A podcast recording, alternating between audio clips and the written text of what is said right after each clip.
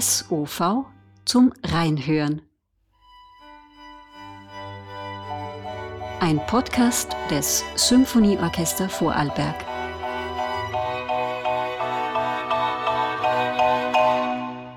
Episode 1 Herzlich willkommen zum Beginn einer neuen Serie des SOV zum Reinhören. Konzerteinblicke und Hörproben sind geplant. Außerdem Gespräche mit den Menschen, die das SOV auf und hinter der Bühne begleiten. Heute hören wir rein in das Programm des Konzert 2, ein ganz und gar französisches Programm. Auch wenn mit Benjamin Britten ein britischer Komponist dabei ist, dieser aber mit der Vertonung von französischen Gedichten und ganz in französischen Klangwelten. Johanna Kohler wird über die einzelnen Stücke sprechen und Sie hören Christoph Altstedt, der das Konzert dirigieren wird. Et voilà, on y va!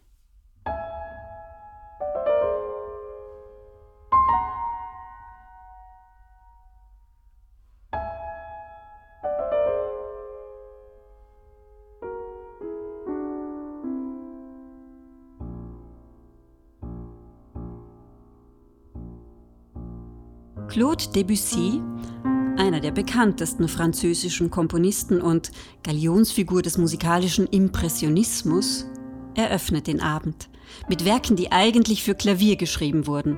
Seine 24 Prälude für Klavier Solo zählten schon bald nach ihrer Veröffentlichung in den Jahren 1910 und 13 zu seinen populärsten Kompositionen.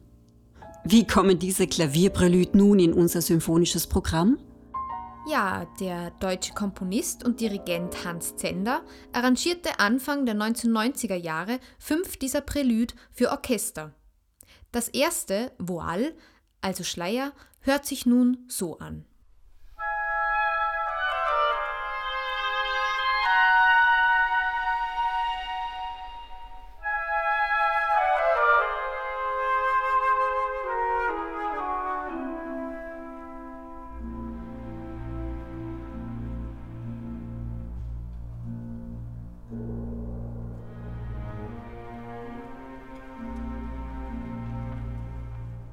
Bei seiner Instrumentierung ließ Hans Zender das kompositorische Material der Debussyschen Prälude intakt. Er veränderte prinzipiell keine Note, griff nicht in Tonhöhe, Rhythmus oder Formverhältnisse ein. Vielmehr ermöglicht seine Orchestrierung ein bunteres Hören durch die große Bandbreite an Klangfarben, die ein ganzer Orchesterapparat nun einmal bereithält. Er selbst hat sich übrigens gegen den Stempel des Impressionismus, der ihm von außen aufgedrückt wurde, sein Leben lang gewehrt.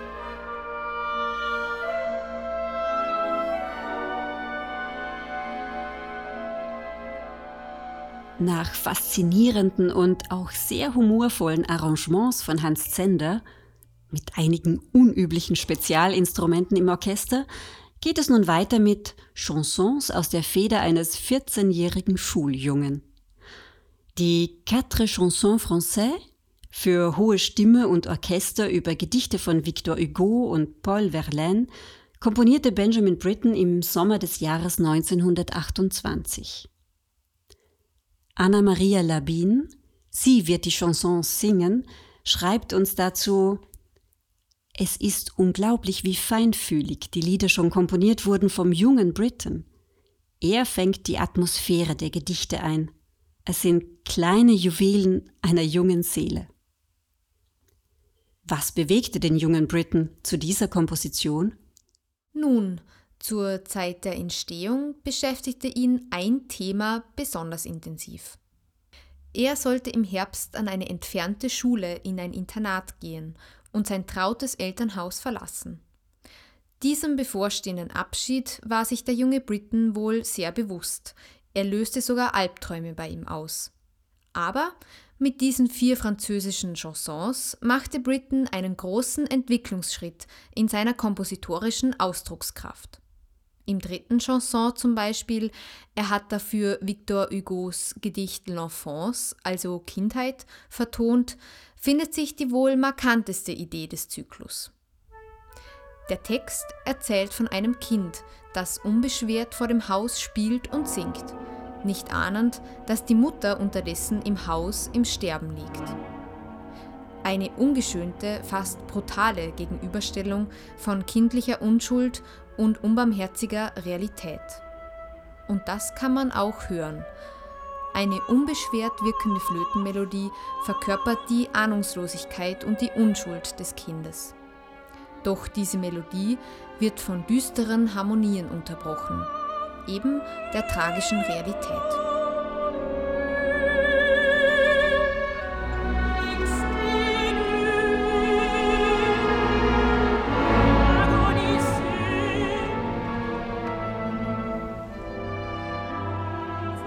Das ist eine Technik, die Britten in verschiedenen Ansätzen auch in späteren Werken immer wieder einsetzt. L'Enfance ist also ziemlich sicher das erste Beispiel für diesen kompositorischen Kunstgriff, nämlich die Verbindung der musikalischen Klangwelten von Unschuld und Schrecken.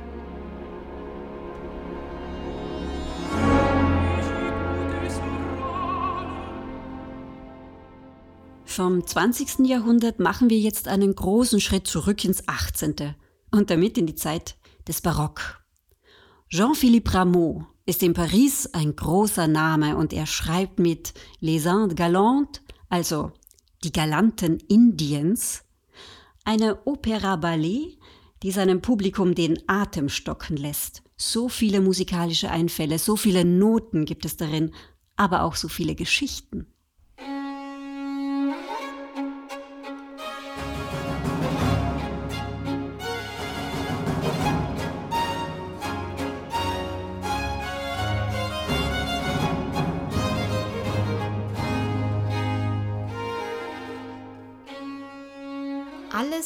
Sich um die Liebe in Rameaus Opera Ballet Les Andes Galantes. Ein ganz und gar menschliches Thema also, das das Publikum von damals natürlich ebenso beschäftigt hat wie uns heute. Entführung, Eifersucht, Liebesdreiecke, da ist alles drin. Vier Episoden, vier Akte stehen durch dieses gemeinsame Motto lose miteinander in Verbindung. Ansonsten haben sie aber jeweils in sich geschlossene Handlungen. Die vier Akte spielen jeweils in einem anderen dieser fernen Länder. In der Türkei, in Persien, in Peru und in Nordamerika. Die Musik dieser vier exotischen Länder, und diese sind auch mit dem Begriff Les Andes gemeint, ist abgestimmt auf das jeweils einheimische Zeremoniell und wurde von Rameau ebenso kontrastreich wie farbenfroh gestaltet. Und für unser Konzert hat Dirigent Christoph Altstedt eine bunte Suite aus schwungvollen Instrumentalstücken von Rameaus Opera Ballet zusammengestellt. Der in Heidelberg geborene Christoph Altstedt, der nicht nur im symphonischen Bereich arbeitet, sondern auch an verschiedenen Opernhäusern tätig ist, engagiert sich auch in der Nachwuchsarbeit mit Jugendorchestern und er sieht sein zentrales Anliegen einfach darin, mehr Menschen für Oper und für Konzert zu begeistern. Wir haben ihn am Telefon nach seinen Gedanken beim Zusammenstellen dieses Programms gefragt. Mir ist ja immer wichtig, dass in den Programmen Werke sind, die dem Publikum vielleicht nicht so geläufig sind oder auch Komponisten, die dem Publikum nicht so geläufig sind und ähm, die ich aber für außergewöhnlich gut halte. Und Rameau gehört sicherlich dazu und französische Barockmusik ist meiner Erfahrung nach etwas, was in Deutschland auch viel zu wenig gespielt wird. Und ich hoffe, dass, äh, dass die Leute nach dem Konzert auch neugierig geworden sind, mehr von Rameau zu hören. Auch in Österreich hören wir wohl viel zu wenig Rameau im symphonischen Zusammenhang. Und äh, wenn wir uns jetzt das Programm im Gesamten ansehen, worauf darf sich das Publikum freuen? Mich reizt an dem Programm eigentlich der Kontrast zwischen der ersten Hälfte und der zweiten Hälfte. In der ersten Hälfte haben wir ja quasi ein, ein Bouquet, einen, einen bunten Strauß an Miniaturen. Sowohl die Preludes sind ja jedes für sich super kurz, eineinhalb Minuten, zwei Minuten.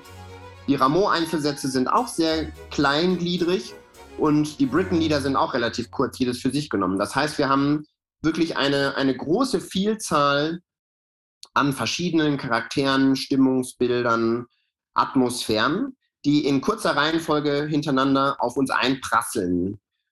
Und dann nach der Pause kommt das Breitbandkino. Dann sitzt man wirklich im Kinosessel und dann kommen 40 Minuten große symphonische romantische Musik, wo man in den Kinosessel einsinken kann und ähm, dieses romantische Erleben auf sich einströmen lassen kann. Und dieser Kontrast zwischen den Hälften, der gefällt mir eigentlich ausgesprochen gut. Großes Kino nach der Pause. César Francs Symphonie in D-Moll ist ja die Grundidee und damit der Höhepunkt dieses Konzertabends. Fertiggestellt im Jahre 1888 war sie bei der Uraufführung bei Publikum und Kritik gleichermaßen heftig umstritten und wurde erst nach der Wende ins 20. Jahrhundert zur meistgespielten französischen Symphonie.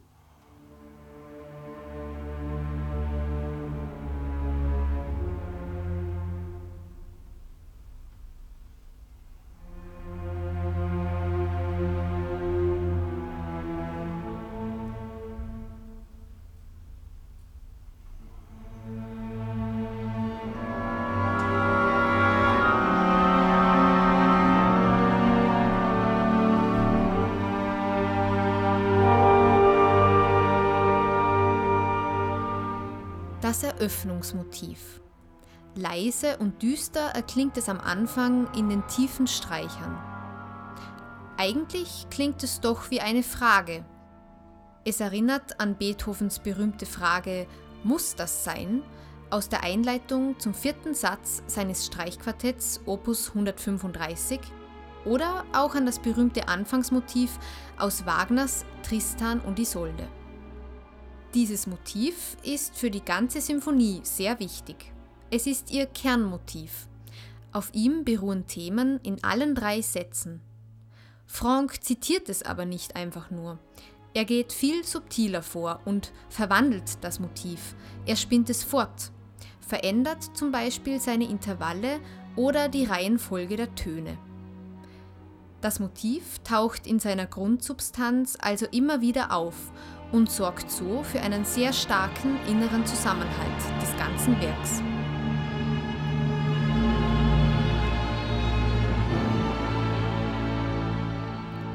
Diese Verwandlung passiert auch durch Sequenzbildung und schnell aufeinanderfolgende Modulationen. Eben diese vielen Modulationen und die starke Chromatik waren nach der Uraufführung ein Grund zur harschen Kritik. So verlautbarte Francs Kollege Ambroise Thomas folgendes. Was ist das für eine D-Moll-Symphonie, bei der das erste Thema im neunten Takt nach Des, im zehnten nach Ces, im 21. nach Fis, im 25. nach C, im 39. nach S, im 49. nach F moduliert?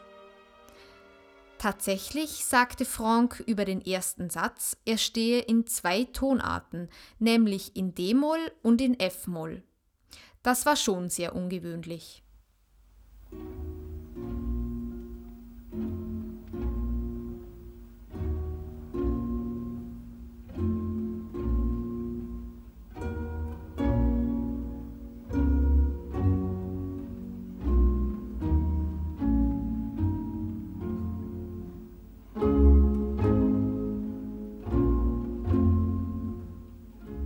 Zweite Satz.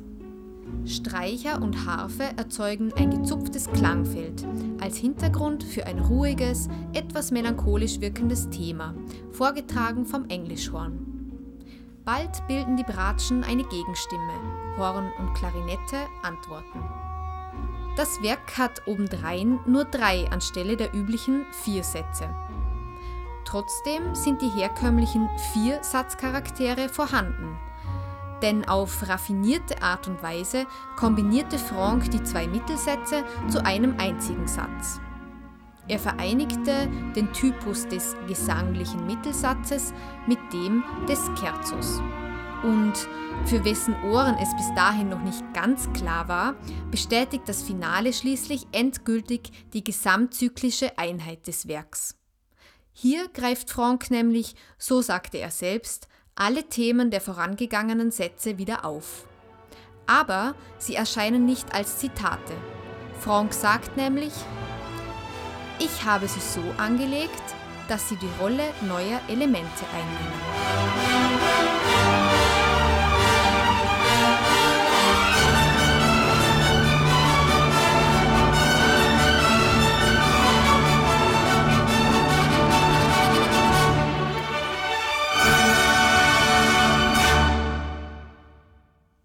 Damit bedanken wir uns fürs Zuhören und wünschen Ihnen une excellente soirée française mit dem SOV. Salut!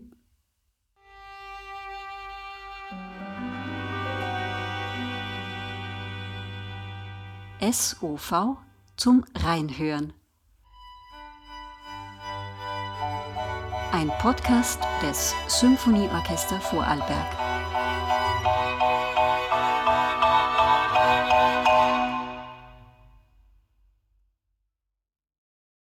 Hörten Johanna Kohler, Dramaturgie, Christoph Altstedt, Dirigent des Konzert 2, Barbara Urstadt, Gestaltung, Technik und Schnitt, Clemens Wannemacher.